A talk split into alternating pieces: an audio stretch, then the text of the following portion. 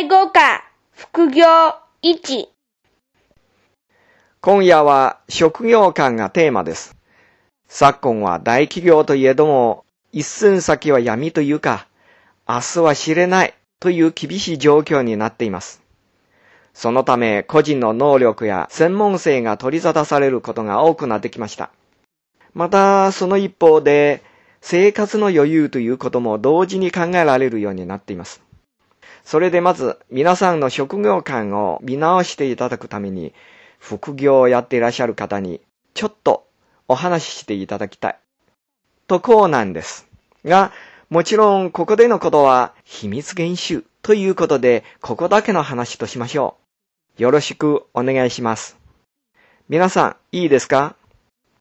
じゃあ、まず差し支えのないことがはっきりしている方から話していただきましょうかあ、申し遅れましたが、私は皆さん、ご存知の通り、大学の教員が本職ですね。そして、こちらのセンターのお仕事は、大学も同僚も公認のことです。どうぞ。あ、はい。先生、私から白状します。実は会社には内緒にしているんですが、土日だけパン屋でアルバイトをしてます。もちろん、就労規則に反してますが、今のところバレてませんし、バレることはないでしょう。あはい。私はアルバイトって言えるかどうかわかんないんですが、パズル雑誌に投稿してるんです。実はこれは採用されると、謝礼が手に入るんです。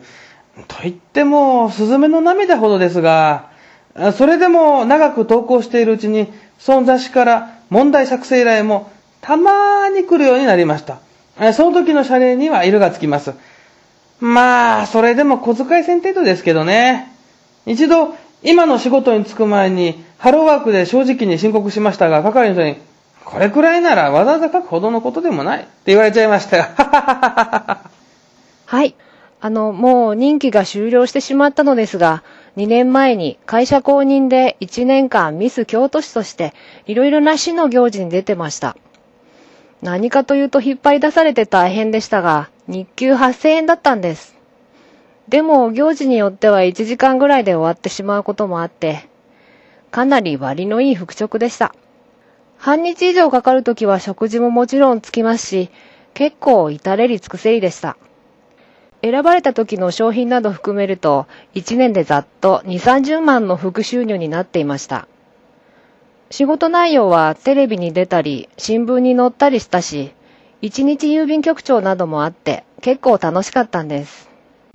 私の副業も悪くない方だと思います。表の顔はケーキ屋の職人ですが、裏では絵を描く仕事をやってるんです。裏といっても実際は公認で、上司も同僚も皆知っています。来月に絵本が出る予定なのですが、それを伝えるとみんな、買ってやるぞと言ってくれるので、しめしめと、あ、いえ、とてもありがたいなと思っています。私の会社の場合、就業規則には、会社以外で仕事をしてはいけないという条項がないので、一応違反にならないはずなのですが、暗黙のルールでは、社外で仕事をしてはいけない、みたいな雰囲気があります。だから、内緒でやるのは何がいいかと考えて、声優を選びました。と言っても、最近は訓練をしていなくても、人気があればっていうんで、タレントさんが出しゃばってくることが多くなって。だから、私のような底辺にいる者たちは、少ない仕事を取り合ってます。ですから、副業って言っても、大した収入にはなりません。浮き沈みもありますし、今のところ、年間で10から40万円くらいでしょうか。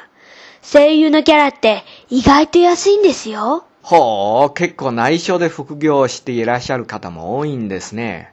驚き桃の木三所の木ってところです。